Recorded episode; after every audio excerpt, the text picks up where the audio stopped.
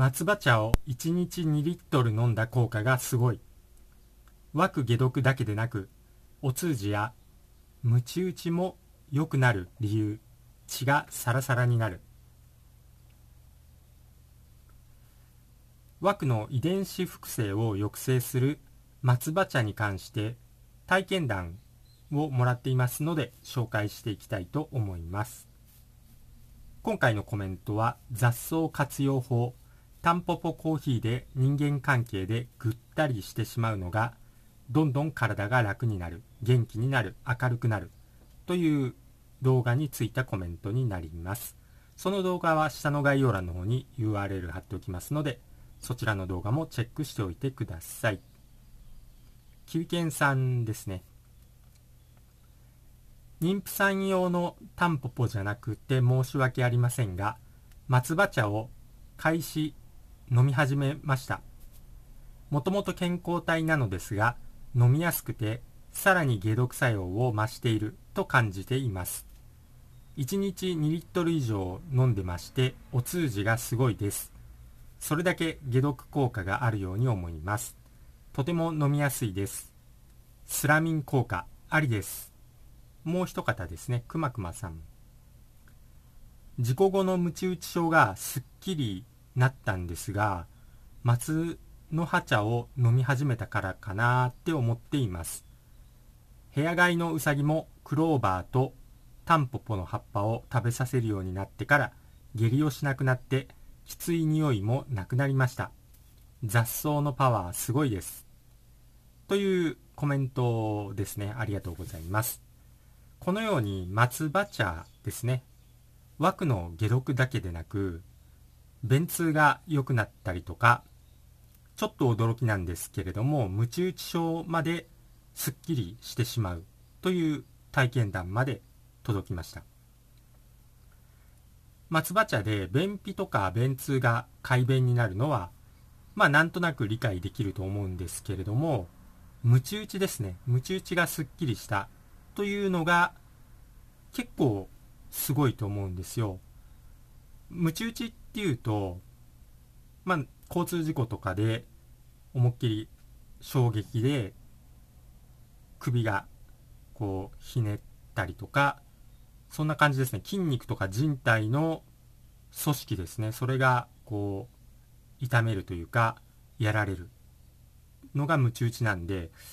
まさか松葉茶がなんでムチ打ちにと思うかもしれないんですけれども、結構これが松葉茶の成分というか松葉茶で回復する理由は一応あるんですよ。というのも松葉には血栓を解消する働きがあります。血栓っていうのは血の塊ですね。血が固まるのを血栓と言います。まあ、ドロドロになるのがそうですよね。で血栓ができると、まあ、脳梗塞とか脳出血とか、まあ、その他エソとか、もう本当に血栓っていうのが怖くて、血が固まると血が流れなくなるんで、その分、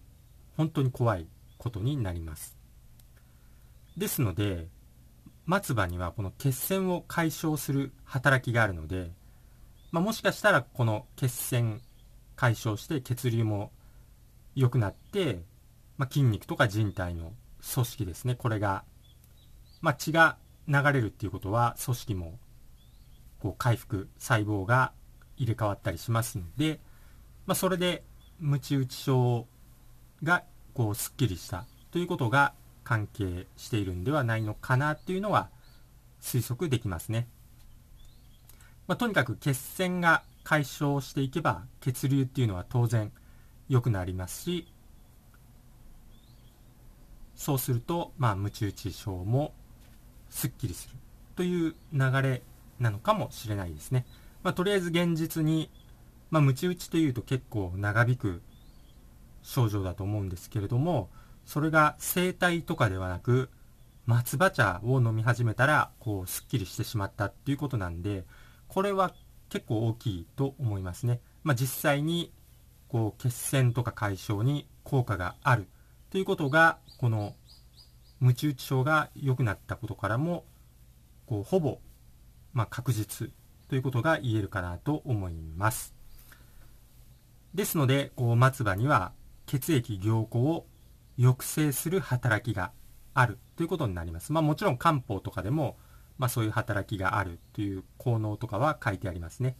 ですので、今回の567騒動とか、まあ枠の副作用ですね。これに血栓ができるっていうのがあるんですよ。血栓ができることによってもいろんなこう病気が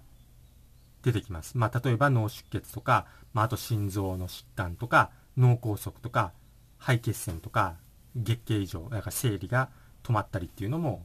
ありますよね。これ全部血栓が関係していますね。ですので血栓がこう絡んでくるっていうのが今回の567とか、あと枠の副作用、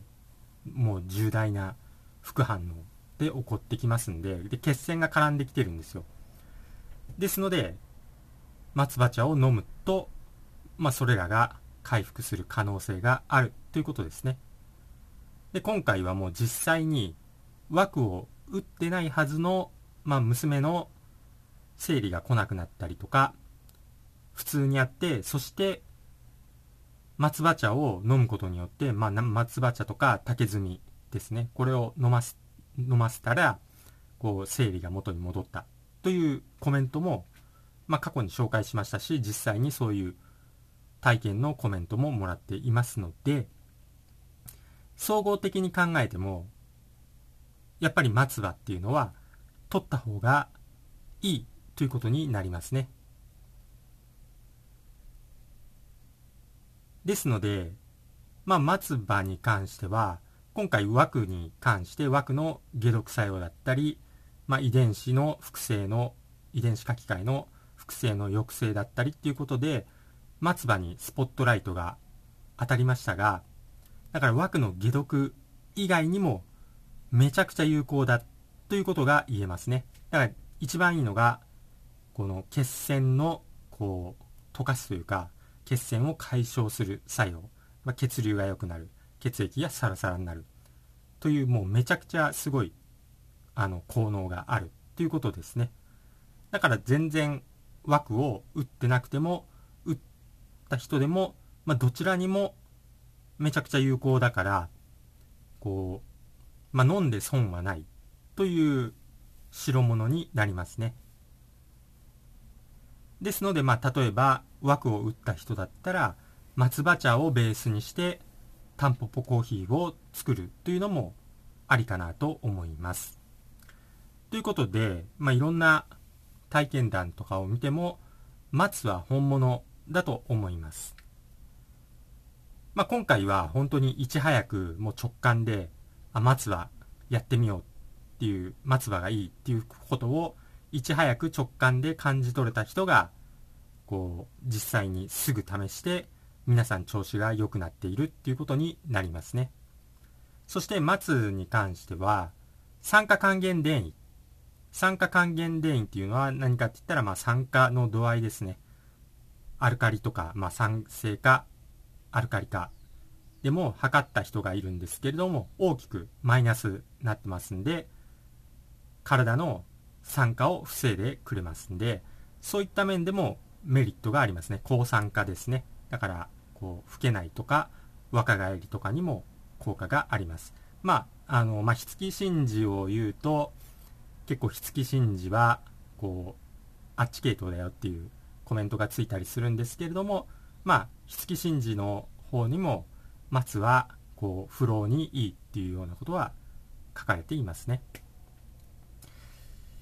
ということで、まあ、松といえば、結構昔はなんかどの家にも松ってあったような記憶がなんとなくあるんですけれども、まあ、神社とかに行けばありますよね。神社とか結構お寺とかにもあると思うんですけれども、最近はちょっと目を凝らして、いろいろ、こう、松を探してるんですけれども、なんか昔に比べたら結構松がなくなってるというか、あんまり松を見かけなくなったのが寂しい限りではありますよね。なんか昔なんかもっと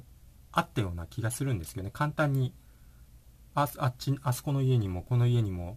松あったなっていうイメージがあるんですけれども最近あんま一応こうアンテナ立てて松探してるんですけれどもあんまり見つけられないですよね。ということで、まあ、ぜひねこうまあ最近は松の粉末とかこう買えるようにどんどんなってきてはいるんですけれどもまあ余力のある人はこう松の苗とかですねそういうのをそんなに高くないんでまあそれを買って松を植えるとか、まあ、盆栽にちょっとやってみるとかっていうのもいいのかなと思います。ということで松葉まだ試してない人は本当にこれから試した方がいいと思います。かなりやばい状況になってます。これまた明日の動画でこう話そうかなと思ってますけれども、枠の、えー、死亡者数が急増しています。本当にやばい状況になってきていると思いますんで、松葉とかタンポポとか、もう本当に取り入れれる人はもうどんどん取り入れていった方がいい状況になりつつあるのかなと思います。ということで今回の話は終わります。最後まで聞いていただいてありがとうございました。今回の話が参考になったよという人はぜひ高評価、グッドボタンをポチッと押しといてください。よろしくお願いいたします。では私がトレーニング中につぶやいている言葉を紹介して終わります。幸せに満たされ、幸せが溢れてくる。幸せにしていただいて本当にありがとうございます。豊かさに恵まれ、豊かさが溢れてくる。豊かにしていただいて本当にありがとうございます。強運に恵まれ、やることなすことすべてうまくいく。強運にしていただいて本当にありがとうございます。新しい細胞がどんどん生まれ、どんどん健康になる。健康にしていただいて本当にありがとうございます。足のつま先から指のつま先、頭のてっぺんまで、すべての細胞さん、本当にありがとうございます。それではまた次回お会いしましょう。チャンネル登録とメンバーシップ登録もよろしくお願いします。それでは。